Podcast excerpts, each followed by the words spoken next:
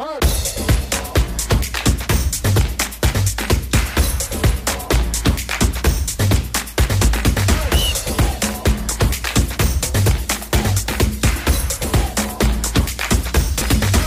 amigos, pues qué gusto saludarle en esta tercera, tercera emisión de La Machaca y qué gusto saludarte Oscar. Vamos a platicar de mucho deporte que se dio y se va a dar durante estos próximos días. Eder, buenas tardes, Aranza, a todo nuestro auditorio, así como invitado.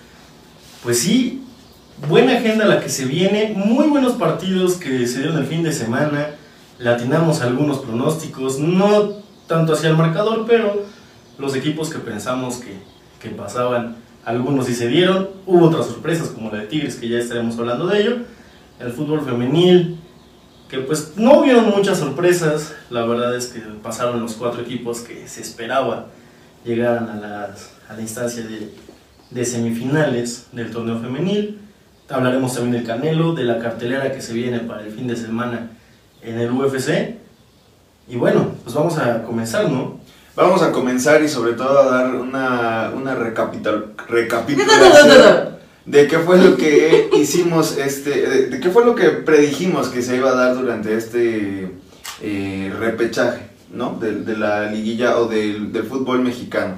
Durante los partidos pasados, bueno, pues estuvimos platicando que León y Toluca se iban a enfrentar y yo puse ahí entre paréntesis que León le iba a ganar 3 por 2 a Toluca y tú dijiste que León también le iba a ganar, algo en el cual nos equivocamos.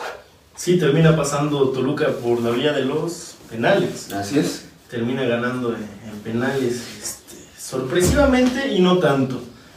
Fue un buen partido, la verdad es que comentábamos la semana pasada que iba a ser la serie más pareja por el estilo de juego de ambos. Al final, bueno, se imponen los Diablos Rojos del Toluca, insisto, en los penales. Partido muy bueno, este, pues bastante, bastante atractivo, a diferencia de algunos otros que se dieron. No le atinamos ninguno de los dos, ni al marcador, ni a quién pasaba. Ni a cómo se iban a dar las cosas dentro de este partido. Tigres Atlas también fue otro partido que se dio este fin de semana y bueno, yo me acuerdo que dijimos que Tigres iba a pasar sin ningún problema. Tigres, incluso yo dije que iba a ganar 3 por 1, tú auguraste un mediocre 1 por 0, me acuerdo de esas palabras, pero bueno, al final tampoco fue lo que nosotros habíamos dicho al 100%. Bueno, fue un mediocre partido. fue un mediocre 1-0. Ganó el Atlas. Sea, Más mediocre todavía para la despedida del Tuca Ferretti. Así No es. perder contra el Atlas creo que pues sí les debe doler mucho. Este, sobre todo por lo que estamos hablando, ¿no? Que era el último partido del Tuca al frente de, de la institución felina.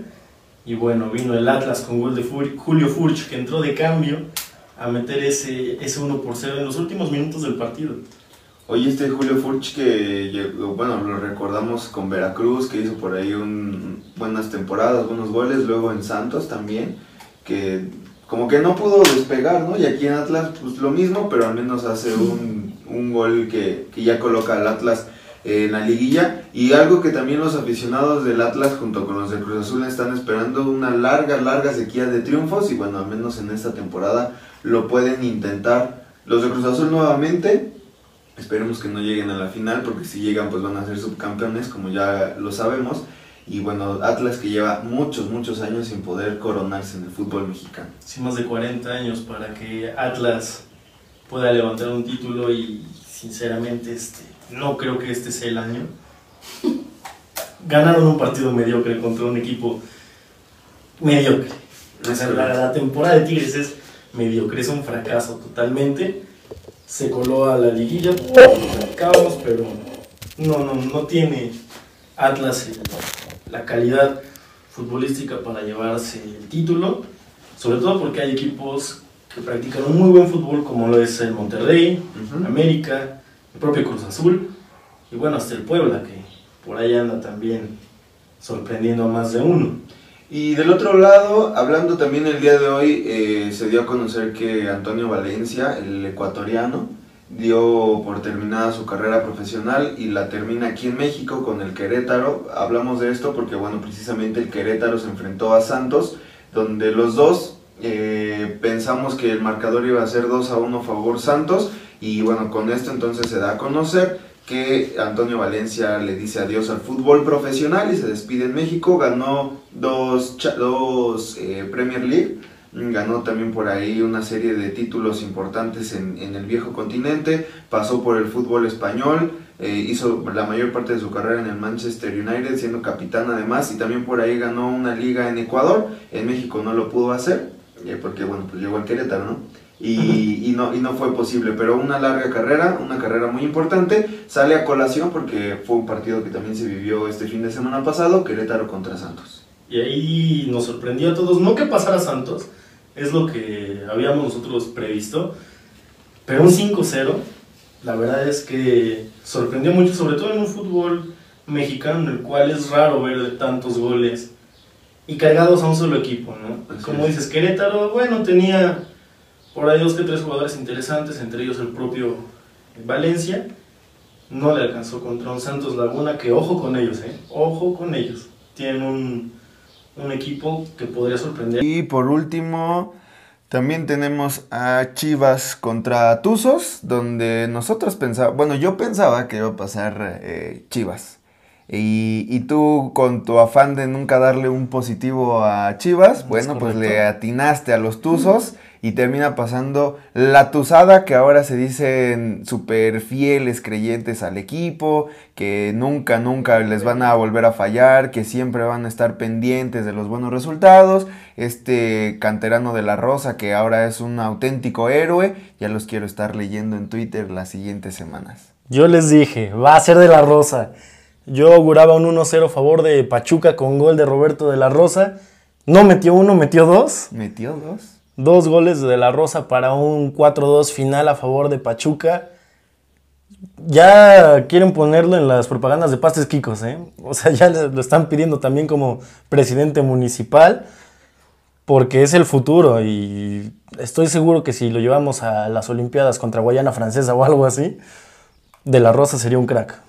De la verdadera eh, fregada, ¿no? Lo que hizo sobre todo en el torneo, pero en este último partido con dos goles pues ya se redime y es, y es casi casi lo ponen como un histórico. Hay que esperar mucho, es un, jugador muy muy joven, le falta mucho por demostrar sobre todo en el fútbol mexicano, aunque sí es muy joven, tiene las condiciones, eso, eso yo estoy eh, convencido ha demostrado cosas muy importantes, sobre todo en las categorías inferiores, pero ahora en la primera división pues todavía le falta mucho camino por recorrer. Aunque sí, por ahí también ya dice que, está eh, comprometido con el equipo, que tiene para adelante mucho que darle a la, institución Tusa, pero bueno, se van a enfrentar ahora ante las Águilas del América y con esto hay que entonces pasar a estos enfrentamientos que tendremos a partir del el día de hoy cuando empiece ya esta liguilla del fútbol mexicano.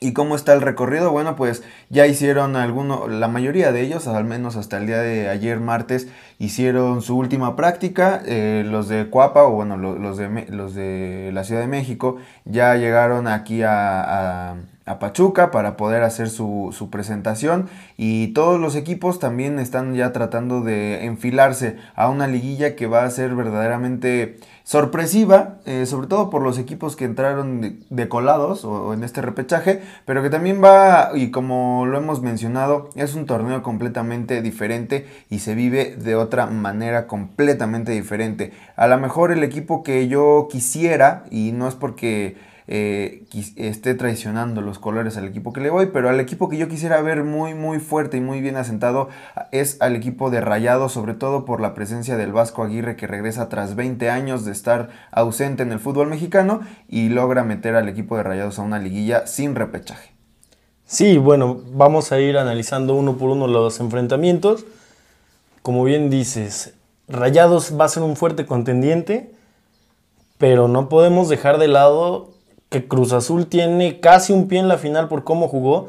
No campeón, o sea, ya tiene un subcampeonato como tantito amarrado en el sentido de que es el equipo creo que mejor fútbol desplegó o al menos el más consistente. Recordando que el América los últimos tres partidos batalló un poquito más. Entonces, este Cruz Azul yo creo que es un equipo bastante, bastante fuerte, contendiente al subcampeonato.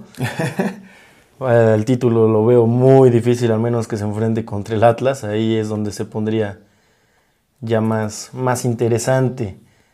Pues bueno, vamos a repasar los partidos del día de hoy.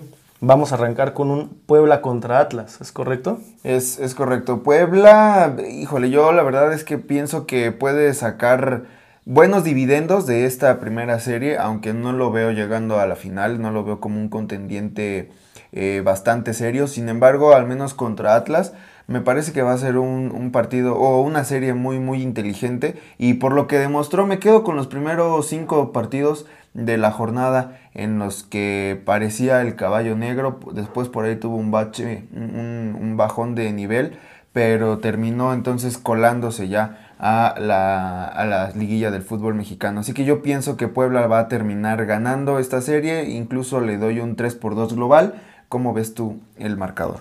Sí, este Puebla me recuerda mucho al Puebla del Chelis. Así es. Ese equipo que más que fútbol tenía ganas, tenía garra, sacrificio de todos los jugadores. A este Puebla se le nota mucho eso. También creo que el Puebla va a avanzar. Yo creo que va a ser un 2-0 o 2 a 1. 2 a 1 vamos a ir en el global porque sinceramente no veo que el Atlas tenga lo necesario para eliminar a un equipo que, insisto, todo mundo corre. Si bien no es el equipo que juegue o que trate mejor la pelota, sí es el equipo de todos los que están en, en esta liguilla que tiene más sacrificio. Y es uno de los que tiene menos que perder.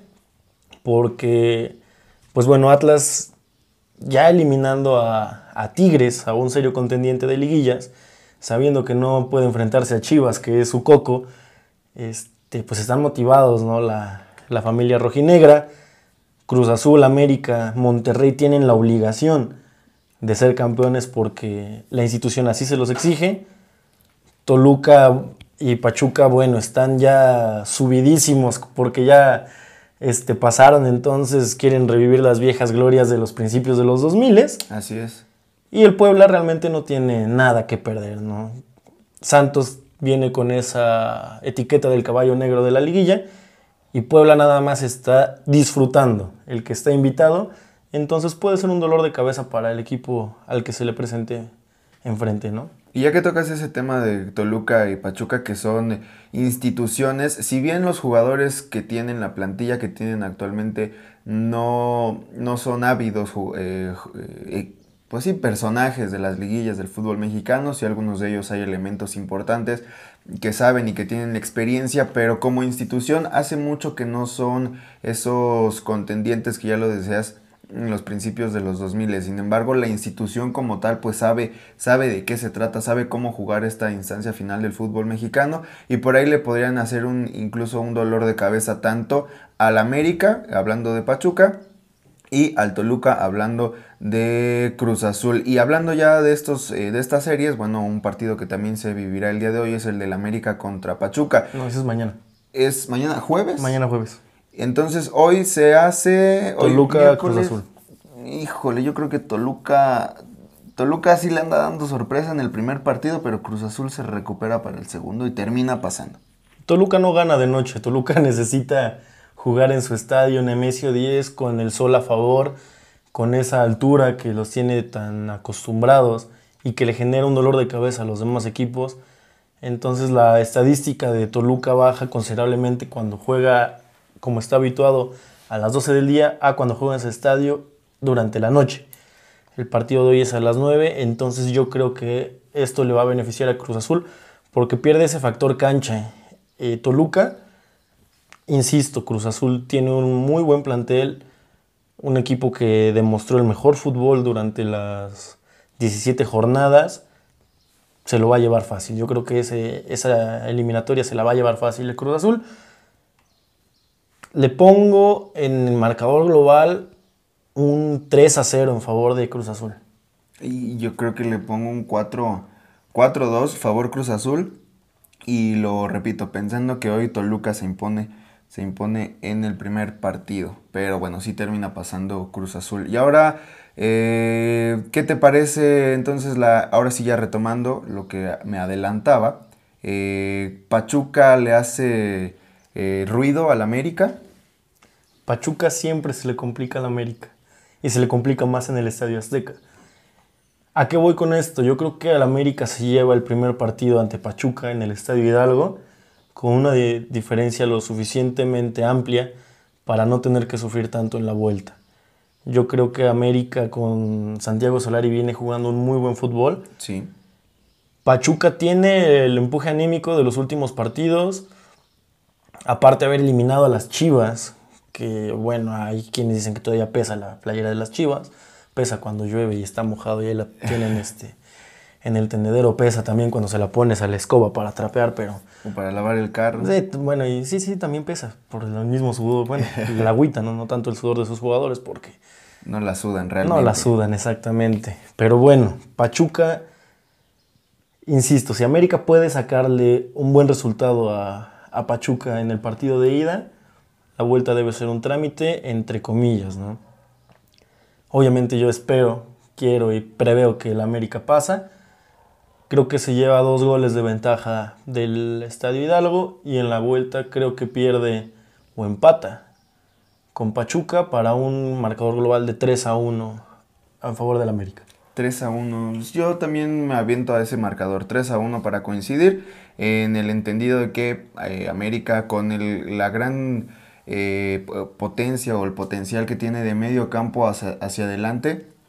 Y hay que, o quiero reconocer también a Naveda, el canterano que apenas sale para esta temporada y que además iba a competir contra Aquino, el ex Panzas Verdes de León, campeón actual, bueno, él, él con los Panzas Verdes, pero es, trae esta eh, peso de ser campeón y ahora buscando nuevamente ser campeón, pero ahora con América. Y por ahí Naveda se, supo imponer, un chico muy, muy joven que no le pesó la camiseta, que hizo muy bien las cosas y de ahí hacia adelante América tiene muy buenos argumentos. Así es que si también un, unos tres goles le termina clavando al equipo de Pachuca en esta serie. Y por último, eh, ya lo decíamos, el caballo, o ya lo mencionabas, el caballo negro que pudiera hacer en esta liguilla es Santos contra un equipo del Vasco Aguirre que por ahí tuvo sus altibajos, tomando en cuenta lo que él quería demostrar hacia sus jugadores y que estos a la vez lo ejecutaran en el terreno de juego. Sin embargo, terminó dominando muy bien, el, torneo, por ahí se supo recuperar en cuanto a los resultados y termina entonces siendo un rival a vencer junto con América y Cruz Azul, como bien lo adelantabas, y sobre todo también teniendo en cuenta la, el potencial económico ¿no? que, que existe en la plantilla, pero la experiencia del Vasco Aguirre que no por nada tantos años fuera de México y de manera exitosa. Sí, aquí la situación es que la gente esperaba ver un cambio real o un equipo que jugara como el Barcelona de Pep Guardiola, como el Real Madrid de Zinedine Zidane, no a, este Monterrey cuando realmente pues el técnico no juega. El tipo de competencia que hay en la Liga Mexicana no da tampoco para que un equipo sea tan espectacular. Así es. No, entonces yo creo que al Vasco Aguirre le termina contaminando la mediocridad del torneo su equipo no se tuvo que exigir tanto y alcanzó a estar dentro de los primeros cuatro, a pasar directamente. Situación contraria a la de Santos. O sea, Santos tuvo que machetearle desde el inicio para poder meterse dentro de los ocho primeros, dentro de los doce que califican. Santos este, estuvo algunas jornadas incluso dentro de los cuatro primeros, pero como lo platicaba hace un momento, ellos son el equipo que viene como caballo negro, Muchos jugadores de ahí seguramente los veremos en el siguiente torneo en otros equipos como pueden ser Tigres, América que tuvo mucho, mucho tiempo este, comprando jugadores de Santos Laguna, que podría ser hasta su cantera donde los mandan a probarse. Yo creo que Monterrey lo más que va a lograr en esta serie es que Funes Mori por fin pueda romper el récord de Chupete Suazo de goles, pero no creo que pueda avanzar. Yo creo que Santos Laguna va a dar la sorpresa en esta serie y que va a terminar eliminando a la pandilla. Bueno, pues ahí, yo sí difiero. Parece, parece a mi punto de vista que Monterrey va a llegar, va a llegar más lejos de, esta instancia. Vamos a ver ya para el próximo, la próxima semana que estemos grabando, que estemos platicando con ustedes, cómo se dieron estas respectivas llaves. Así que tenemos a partir de hoy y hasta el domingo fútbol en cuanto a los cuartos de final. Pero aviéntate cómo van a quedar, cómo van a quedar, cómo queda, cómo queda esta serie. Ah, y Monterrey me parece que le termina ganando 3-2. Sí va a estar apretada a mi punto de vista por, por la condición de caballo negro, donde coincido contigo de Santos, pero Monterrey va a saber jugar su, su, su llave. Entonces 3-2, 3-2 les aviento. También soy 3-2, pero en favor de Santos Laguna. Sí, yo, yo creo que va a ser una, una serie más, la- de las más apretadas dentro de esta, de, estas primera, de esta primera fase. O incluso hasta 3-3 y con gol de visitante pasa Santos. ¿Sí? Ah, sí, sí, sí, sí, muy pareja, muy pareja. Pues vamos a ver entonces cómo se van dando las cosas. Y ya de rapidito, para no eh, tomar mucho tiempo en, este, en esta charla del fútbol eh, mexicano, hay que hablar del fútbol mexicano femenil, porque por ahí ya tienes los, los resultados de lo que aconteció en estos, en estos partidos anteriores referente a los cuartos de final también, hablando de las damas. Sí, el primer partido, Tigres contra América, yo veía que iban a golear a, al América, yo dije que iba a ser un 7-2 en marcador global, me falló, fue 6-0 el marcador global, 4-0 en el partido de ida, 2-0 en el partido de vuelta, un trámite para las felinas que están en una semifinal más, Monterrey contra Pumas. Bueno, Monterrey gana ambos partidos por 2 a 1, también sin mucha, sin mucha oposición por parte de, de la escuadra universitaria.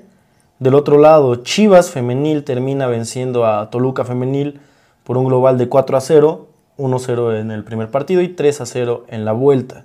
Y Pachuca no pudo con el Atlas. El Atlas demostró un excelente fútbol, 2-0 en la ida y 3 a 1 en la vuelta. Caray, hace que tengamos dos clásicos en semifinales.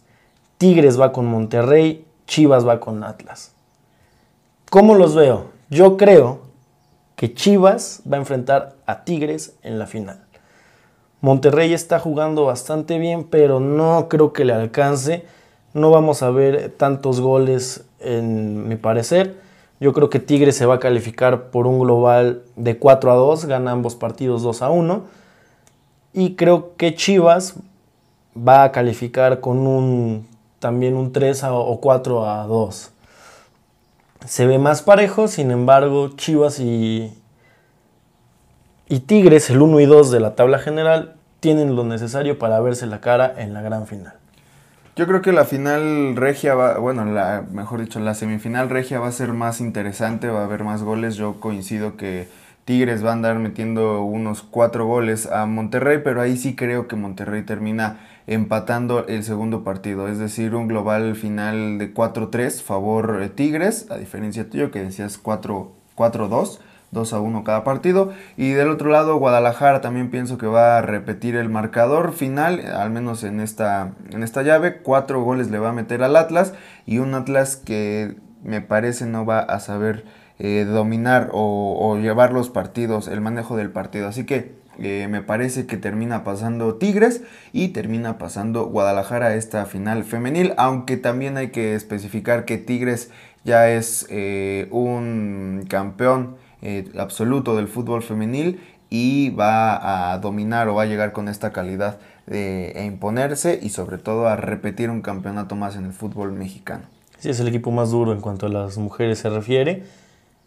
Eh, emulando un poco lo que hizo en la última década el Tuca Ferretti, ya es creo la última vez que vamos a hablar de él, Parece. porque bueno, ya terminó su participación, entonces va a haber nuevo técnico, seguramente lo estaremos abordando en otros temas, ya dejemos el fútbol masculino de lado.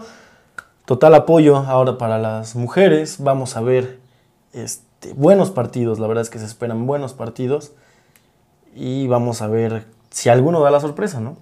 Ah, Es correcto. Y ya para cambiar ahora de tema, vamos a dar el brinco ahora hasta los encordados. Y es que este fin de semana también tuvimos la batalla de El Canelo Álvarez con eh, Saunders. Eh, un- una pelea que se esperaba muchísimo ah, o que, que se habló muchísimo rumbo al cuadrilátero de la misma, de que si el cuadrilátero no era el que se había pactado, de una serie de cosas extradeportivas incluso que terminan ensalzando regularmente las peleas. Y es que de esto se trata también el boxeo, ¿no? De darle este, esta cosquillita o también ponerle un poco de aderezo a, a la carne final que son los golpes, que son los rounds y que va uno por uno. Y bueno, una pelea que se le termina acomodando al Canelo Álvarez, a mi punto de vista. Incluso por ahí lo mandó al hospital con una serie de fracturas en la cara al, británico. Pero sigue habiendo esta mm, inconformidad de que al Canelo le ponen bultos o que al Canelo le acomodan las peleas. Eh, era el mejor peleador que se, podía, que se podía enfrentar al menos en estos meses el Canelo Álvarez y le termina, eh, lo termina dominando, sí por ahí se lleva un ojo morado, por ahí una serie de golpes que recibe el Canelo, pero bueno, tú en tu posición de experto, de, conocedor más sobre este tema, mm, me parece que, que no hay que reprocharle nada al Canelo Álvarez, al menos en esta pelea. A ver, Billy Joe Sanders venía invicto. Venía como campeón también. Entonces, yo ahí en Twitter iba dando mi opinión round por round. Billy Joe Sanders para mí gana dos rounds antes de que detuvieran la pelea en el octavo, que fue el primero y el séptimo, si mal no recuerdo. Canelo gana porque le termina rompiendo el pómulo izquierdo. O sea, a mí no me vengan a decir con que le pusieron un bulto al Canelo y es que el Canelo este, le pegó tan fuerte que el otro ya no aguantó. Le rompieron el pómulo izquierdo, ya no veía. Así es. Canelo pega y pega fuerte. Billy Joe, insisto, tuvo por ahí dos rounds donde se vio muy bien. Salió muy acelerado, salió demostrando o queriendo demostrar que era un rival digno para el Canelo Canelo en el primer round estuvo muy analítico, muy esperando ese counter para, para poder este, poner las condiciones de la pelea. Pero Saunders hubo lapsos donde iba muy al frente, incomodaba bastante al campeón mexicano. En el octavo round, Canelo estuvo trabajando mucho la zona media del cuerpo que lo que ocasionaba pues es obviamente que Saunders se doblara, se doblara. Entonces en ese octavo round le mete un derechazo para este, bajar a, a Billy Joe, inmediatamente le mete a otro y es el tercero en donde alcanza a, a, impactar tan fuerte que se ven incluso en las imágenes como el pómulo está hacia adentro. Así es. Entonces, no me digan que Canelo este, no tuvo una pelea complicada. sí, sí, sí. Lejos de complicada, que no dio. O él fue a hacer su trabajo. O sea, él hizo lo que tenía que hacer. Insisto, un rival de categoría, un rival obligatorio para las aspiraciones de Canelo, que es unificar los cinturones. Le falta uno nada más, que ahorita vamos a hablar, hablar de eso. Pero siento que Canelo, si bien no se vio tan exigido, sacó lo mejor de sí lesionó a su oponente, que a final de cuentas es lo que mucha gente quería ver, porque quieren ver que Canelo noquee siempre. Si bien no lo sangre. Sí, sí, no lo mandó a la lona, pero le destrozó la cara. Eso es algo que no se ve tan frecuentemente, sobre todo en el boxeo. O sea, lo vimos, por ejemplo, la lesión de Chris Weidman que platicamos en la primera emisión de la machaca, donde hay puños más limpios, con las, los guantes más pequeños donde incluso las rodillas o los, las patadas con la espinilla, que pues bueno, es más factible que se genere algún tipo de lesión de este tipo, pero Canelo con los guantes de box logró destrozar de la cara a Saunders, entonces esto definitivamente demuestra el poderío de Canelo, callando bocas, ya la gente no sabe qué decir en su contra. Así es. O sea, la gente ya, ya no sabe qué decir y sacan los argumentos de sí, pero Mayweather te ganó Floyd Mayweather le ha ganado a todo el que se le para enfrente, ¿no? Entonces... Y fue hace 10 años, hay que tomar en cuenta. Sí, sí, sí, un Canelo mucho más joven. Más inexperto, experimentado, al, menos al grado de lo que está, lo que estamos acostumbrados ya a verle, ¿no? Sí, claro, entonces para mí fue una gran pelea de Canelo. Le falta uno, un título, insisto, el de la Federación Internacional de Boxeo para poder unificar los cuatro títulos de las 168 libras que es justamente el rival que espera Canelo para la pelea de septiembre, que es Caleb Plant. Entonces, bueno, vamos a esperar. Canelo no se vio tan afectado. Creo que sí va a poder pelear para esta gran cartelera. Eh, digo gran cartelera en el sentido de que ya platicaba que para, para los boxeadores pelear el 5 de mayo es como ir al Super Bowl. O sea, esa es la cartelera más importante del año, la de 5 de mayo por lo que se celebra en Estados Unidos, ¿no? La festividad mexicana, pero que en Estados Unidos es incluso más importante que la propia independencia. Claro. La segunda cartelera más importante del año es la del 15 de septiembre, la del 16 de septiembre, que es la que Canelo también esperará estelarizar y donde querrá poder unificar todos los títulos de las 168 libras. Pues vamos a ver cómo se van dando las cosas para el Canelo. Lo que sí es que al menos el día de hoy, miércoles, antes de grabar este podcast, salió diciendo Mauricio Suleiman que el Canelo Álvarez se podía comparar incluso con grandes figuras o, al igual que otras figuras en otros términos deportivos, Pele en el fútbol, junto con Maradona, junto con Messi. Eh, ahí, ahí siento que todavía le falta mucho. ¿Cuál es tu punto de vista, Oscar? Porque es cierto que hoy por hoy, o al menos yo también coincido en estos eh, argumentos, es el mejor boxeador en su categoría. Eh, no hay otro boxeador que se le pueda poner al tú por tú más que tal vez Golovkin. Y eso hay que ver una tercera pelea si es que se logra dar. Ojalá que se dé. Aunque también dijo el Canelo que él ya no bajaría de libras, ya no se movería. Ahora estaría incitando a Golovkin a que emule este peso. Pero, pero comparar al Canelo Álvarez con figuras extraordinarias que ha tenido el deporte independientemente de la disciplina eh, compararlo con Maradona, compararlo con Pelé, con Messi, con el mismo Mohamed Ali, ¿crees que el Canelo ya esté sentado en esa misma mesa? No, para nada, para nada. Hay que saber dimensionar épocas, hay que saber dimensionar al atleta, eh, la competencia. Vamos a tomar el ejemplo que están dando, por ejemplo, con Pelé y Maradona. Pelé logró todo lo que hizo desde Brasil. Así es. O sea, él hizo todo en el Santos y ganó cinco, este, no, tres mundiales. Tres mundiales se lleva Pelé para, para Brasil. Maradona, todo lo que hizo, o donde más se le recuerda, es en el Nápoles. Así es. Un equipo chico de Europa.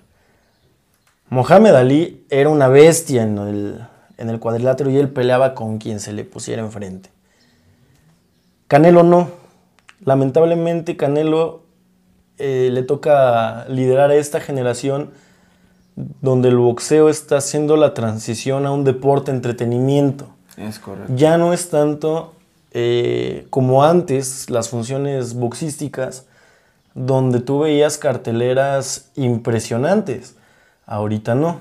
Ahorita lo estamos viendo incluso con estos youtubers que se meten al cuadrilátero, como ya es más entretenimiento. Lo vimos incluso antes de la pelea de, del Canelo, que antes de que fuera la pelea como tal, hubo una presentación de Pepe Aguilar, o sea, eventos musicales dentro de la misma cartelera. dentro de la misma cartelera, gracias, este que ya no es tanto el deporte como tal, la gente ya sabe que va a pagar por ver la pelea de Canelo, las peleas previas y un show de algún invitado de Canelo, Pepe Aguilar, J Balvin. la vez pasada. Sí, sí, sí. Este, en el caso de, las otras empresas que llevan a Justin Bieber, que llevan Snoop Dogg. O sea, gente de la farándula, porque el boxeo ahorita no está en una etapa, en una época en la cual podemos decir que hay tantos buenos boxeadores peleando para las organizaciones más importantes. Eso hay que aclararlo. No es que no haya talento, lo platicábamos la vez pasada Claro que lo hay, buenos boxeadores los hay en todo el mundo, pero se están yendo ya por otras por otras situaciones, por ejemplo, están yéndose a las artes marciales mixtas o están en otro tipo de organizaciones que ya no son el Consejo Mundial de Boxeo. Entonces ahí es donde este, a Canelo le está faltando ese rival que le pueda dar su bautismo en fuego para decir, Canelo, te ganaste el Olimpo todavía no, no está, de hecho yo creo que está muy lejos por lo mismo. Las peleas con Golovkin parecían ser ese, ese tipo de, de encuentros que le iban a dar ese brinquito que necesita Canelo Álvarez. Sin embargo, a Golovkin lo agarró ya muy viejo. Se tardaron mucho en hacer la primera pelea, todavía más en hacer la segunda y una tercera pelea ya va a ser Golovkin en andadera. A diferencia, por ejemplo, de Juan Manuel Márquez, que peleó contra Manny Pacquiao en su mejor momento y que la última vez incluso lo noqueó. A diferencia de lo que hizo Julio César Chávez Padre, a diferencia de lo que hizo Eric el Terrible Morales. O sea, Canelo no lo podemos poner ahorita como el mejor de la historia o con los mejores de la historia cuando todavía ni siquiera entra en el top 5 del país. o sea, todavía no es un top 5 de México. Lo va a lograr seguramente una vez que ya unifique el título de las 168 libras, una vez que por ahí siga él demostrando lo que, lo que tiene, pero todavía le falta, todavía le falta para entrar en ese top 5 del país y de ahí entonces ya tendríamos que hablar de la, del boxeo en general. O sea, todavía no puede él estar con, con Sugar Ray Leonard, todavía no puede estar en la misma conversación de Mohamed Ali o incluso de Mike Tyson, que Mike Tyson si bien no era el peleador más ganador, y por otro tipo de temas este, no llegó a ser el número uno de la historia. Era un espectáculo verlo. Pero claro, o sea, tú dices ahorita a alguna, alguna gente de boxeo qué prefieres o quién se te hace mejor boxeador, Canelo Álvarez o Mike Tyson. Te van a decir, bueno, es que el Canelo es mucho más técnico que Mike Tyson lo fue en su momento. Pero era una gozada ver a, a Iron Mike, ¿no? Como a Rocky Marciano en su momento también, Rocky Marciano que pues fue de los, de los mejores. Entonces todavía le falta el Canelo para, poder llegar a eso. Y bueno, ya que estamos hablando de ponernos los guantes o ponernos en guardia, eh, para la UFC también hay un evento importante que por ahí nos venías eh, comentando, que es entre Michael eh, Chandler y también Charles Oliveira. dos peleadores que van a, seguramente van a hacer un espectáculo mayúsculo y, que, y del cual tú también tienes ahí ese, ese inquietud, ese gusanito por estar pendiente. Es el peso ligero. Es la categoría que está dejando vacante Khabib Nurmagomedov. Khabib le llegó la fama muy tarde, pero cuando Khabib entró al UFC, él era el rival para Conor McGregor por el título. Lo estuve evadiendo mucho Conor.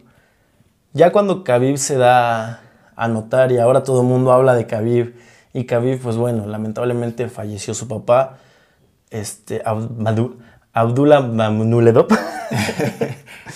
Abdulmanap Nurmagomedov es el nombre de, su papá.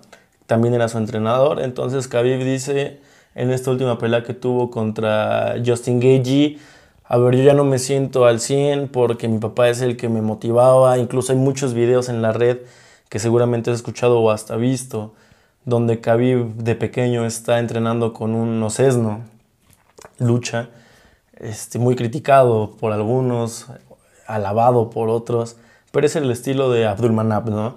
Poner a su, a su niño a entrenar en las más extrañas circunstancias para hacerlo un gran campeón.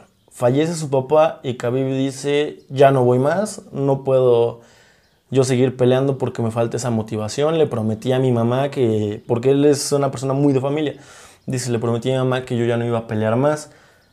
Ahora Khabib sale y dice, bueno, si mi mamá me da su bendición y casi casi me da permiso, vuelvo a pelear, pero no sé eso cuándo vaya a pasar.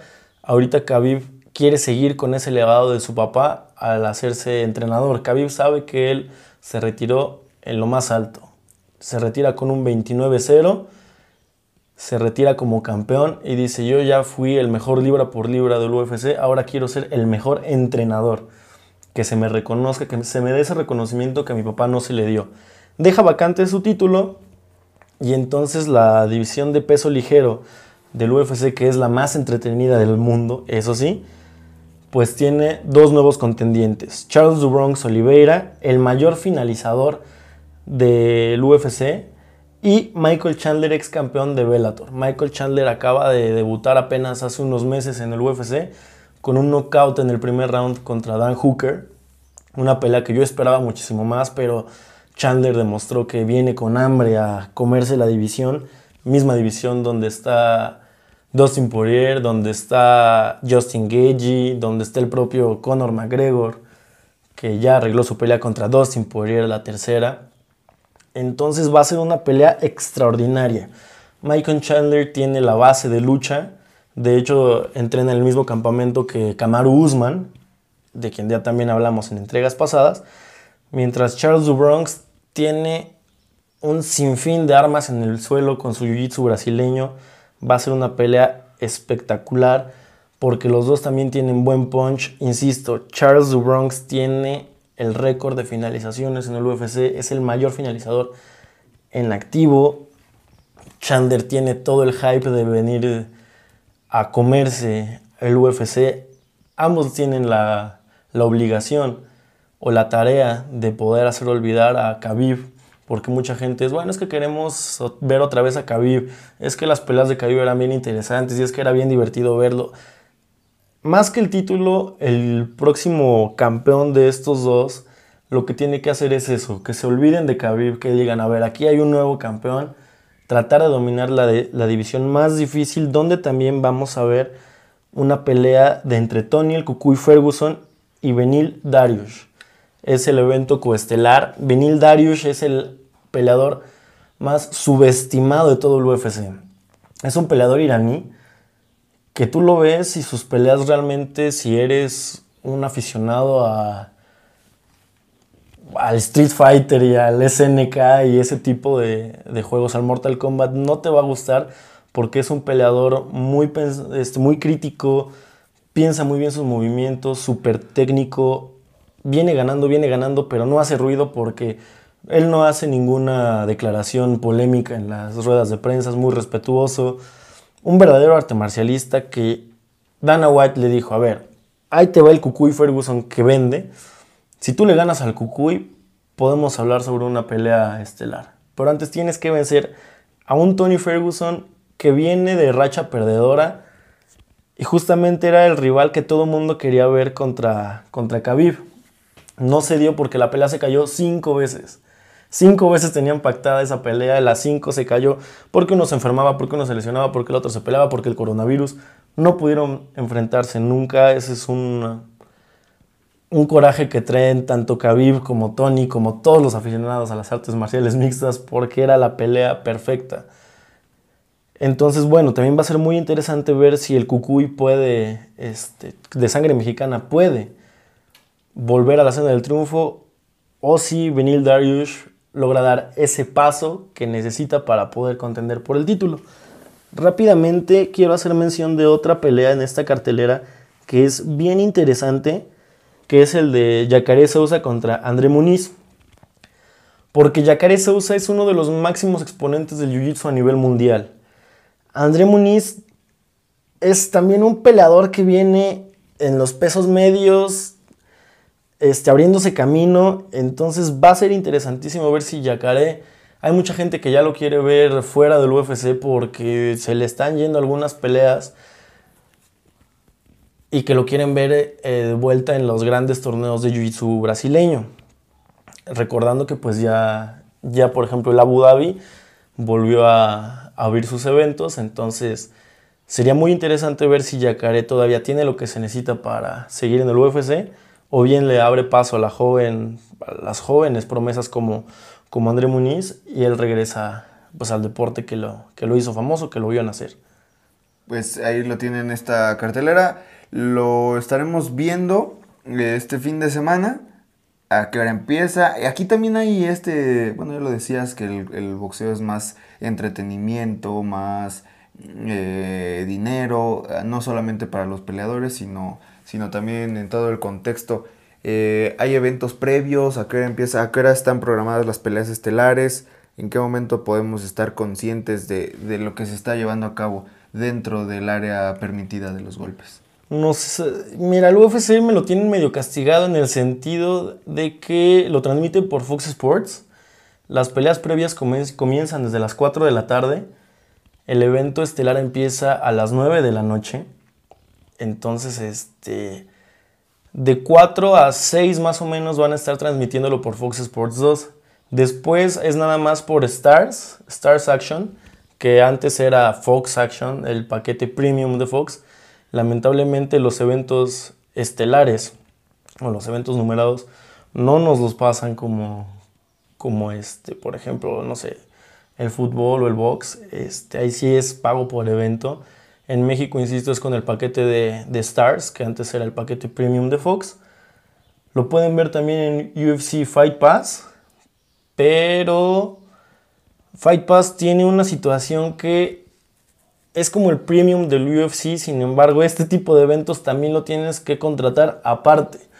Hubo una ocasión que con mi hermano se venía una pelea que dijimos, a ver, los comentaristas de que cambian de las preliminares al evento estelar no me gustan, porque en el evento preliminar nos ponen al sensei Mario Delgado, al sensei Guillermo Salas y a Marlon Gerson, que son tres practicantes del Jiu-Jitsu, el sensei Salas y el sensei Mario son incluso de la Federación de Jiu-Jitsu de México, o sea, saben de lo que están hablando. Y después me cambian por el Tonga Reynoso. y dije, a ver, con eh, todo respeto, pero lo que te aporta el Sensei Mario a lo que te aporta el Tonga, pues sí es muy diferente, ¿no? Y le dije, a mi hermano, ¿sabes qué? Vamos a contratar el UFC Fight Pass y lo vemos en inglés. ¿Y qué crees? Que cuando llegó el evento estelar nos lo bloquearon. No pudimos ver eh, la cartelera estelar en el idioma original tuvimos que este, pues verlo con, los comentaristas de, Fox Sports, que ni siquiera son los que nos gustan. Entonces, para ver el UFC, pues sí es un poquito más, más complicado, ¿no? Porque no es como One Championship o como Bellator que transmiten las peleas en sus canales oficiales de YouTube. Entonces, este, pues sí es un poquito más difícil. Ahí se encuentran algún streaming en internet Dana White se pelea mucho con eso el presidente y en varias ocasiones pues sí les ha tirado mucho a los streamers y hay una anécdota bastante divertida justamente este en una de las últimas peleas numeradas de UFC invitó a Khabib Nurmagomedov para estar en el ringside con él.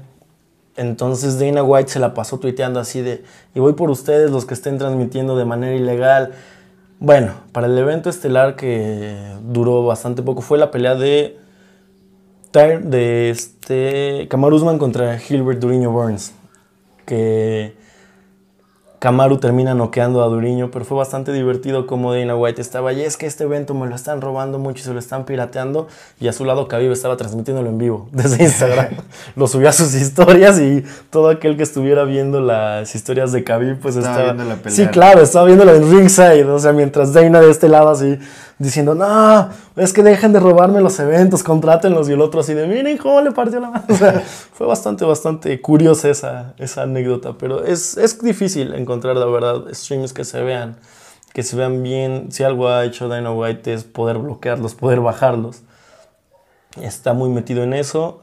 Este, pero si tienen la posibilidad de ver, de ver el evento, háganlo. Es un evento que vale muchísimo, muchísimo la pena pues ahí, ahí lo tienen. Y otro evento que también vale muchísimo la pena, ya nada más para darle este cerrojazo al episodio 3 de La Machaca, es la final femenil de la Champions en este domingo, en punto de las 2 de la tarde, una final inédita, aunque el Barcelona femenil no es la primera ocasión que llega a la final, sí lo es para el Chelsea, que rompe en una hegemonía de equipos alemanes y... Eh, entre otros, iba a decir equipos franceses, pero realmente es el Olympique de Lyon eh, quien siempre está presente en esta final de la Champions desde 2009 que cambia el formato hasta la actualidad porque ahora es Chelsea y Barcelona en esta final, pero desde entonces o equipos alemanes o el Olympique de Lyon estaban en esta en este partido que termina la temporada en el continente europeo, hablando de fútbol femenil a nivel eh, continental. Así que eh, se espera un partido bastante, bastante bueno. El PSG terminó sucumbiendo ante el equipo del Barcelona, si mal no, tengo el dato. Y por el otro lado, el Bayern Múnich también termina perdiendo ante el equipo del Chelsea. Así es que eh, ya por ahí lo platicábamos antes de, esta, de esta conversación para todos ustedes. ¿Quiénes eran las eh, deportistas a seguir en este, en este encuentro? Y nada más y nada menos que Mertens. La... Mertens, la, la holandesa, que lidera el ataque del Barcelona. Y que además metió los dos goles para darle el paso ya ante el PSG, termina metiendo los dos goles en el partido de vuelta para estar entonces ahora sí en la gran final. Es correcto, y por el lado del Chelsea tenemos que seguir de cerca a Miranda Kerr, la australiana, muy buena jugadora de 27 años, ha estado en los últimos balón de oro peleando por ahí, digo, se enfrenta a, a grandes jugadoras históricas como lo son Marta, como lo es esta Marozán, como lo ha sido Megan Rampino, que o sea, son de otro mundo, pero Miranda Kerr lleva tiempo ahí este, machacándole, machacándole, machacándole, para poder llegar a ser número uno. Entonces, creo que la Champions League femenil le vendría muy bien para poder lograr su cometido. Y entonces sería entonces eh, la primera vez que el Chelsea y el Barcelona se enfrenten en esta final y rompiendo ya lo decíamos la hegemonía de equipos alemanes y el equipo francés Olympique de Lyon. Este partido, lo decíamos, es el próximo domingo en punto de las 2 de la tarde y ya estaremos conociendo para la siguiente, el siguiente episodio de La Machaca, que sería entonces el cuarto, quién fue quien se coronó en esta gran final femenil. Mientras que por ahí eh, nos comentabas, ya se dio a conocer que Budapest, eh, Estambul. Estambul, mejor dicho, Estambul vuelve a ceder la final. Eh, todavía no es oficial al 100%. Ya es oficial que no va a ser en Estambul. Y probablemente otra vez en Lisboa. en Porto. Sí, sí, se vuelven a ir a Portugal. ¿Qué es lo que pasa? Bueno, Turquía vuelve a ser uno de los países con más mayor, más mayor, con mayor índice de contagios de coronavirus. Este, en Inglaterra lo que sucede es que cuando se rompe esta cadena o esta burbuja que ellos tienen dentro del reino británico, en cuanto a la contingencia, tienen que guardarse 10 días en casa como, como, protección. De hecho, si me ven por allá mis primas que están en, Londres, Andrea y Alexia, les mando un, un caluroso saludo. Este, ¿Qué es lo que pasaba? Se preveía que fueran aproximadamente unas 4 o 5 mil personas de, de Inglaterra para la final, para, para Turquía. Entonces, la Federación Inglesa dijo no, o sea, no podemos, es una final inglesa, no podemos exponer a tanta gente que regresen a, su país y que estén guardados 10 días este, por irse a ver la final. Aparte que vayan a un país en el cual, insisto, están, si nos pusiéramos como parámetro el semáforo de aquí de México, que está en semáforo rojo, dijeron no. Está pidiendo la Federación Inglesa que se haga la final en Wembley, eh, en, en Inglaterra, precisamente pues para que no tengan que salir los aficionados de su país. Sin embargo, está sonando mucho también que sería el estadio Dragao de Porto, donde juega este, el propio equipo Porto, donde juega Agustín Marchesín, donde jugó Miguel Ayun. Así es, Tecate. es correcto, el Tecatito Corona, que ahí sigue rompiéndola. Entonces, vamos a esperar las próximas horas a ver qué decisión toma la UEFA. Es, correcto. Y bueno, ya estaremos platicándolo más adelante. Por cuestión de tiempo es necesario terminar en esta ocasión el, el episodio 3, pero ya estaremos subiendo esta emisión. Y recuerden que el próximo miércoles nos estaremos escuchando en la siguiente emisión de La Machaca. Muchas gracias, Oscar. Muchas gracias, Eder. Hasta luego. Bonita tarde. Bye.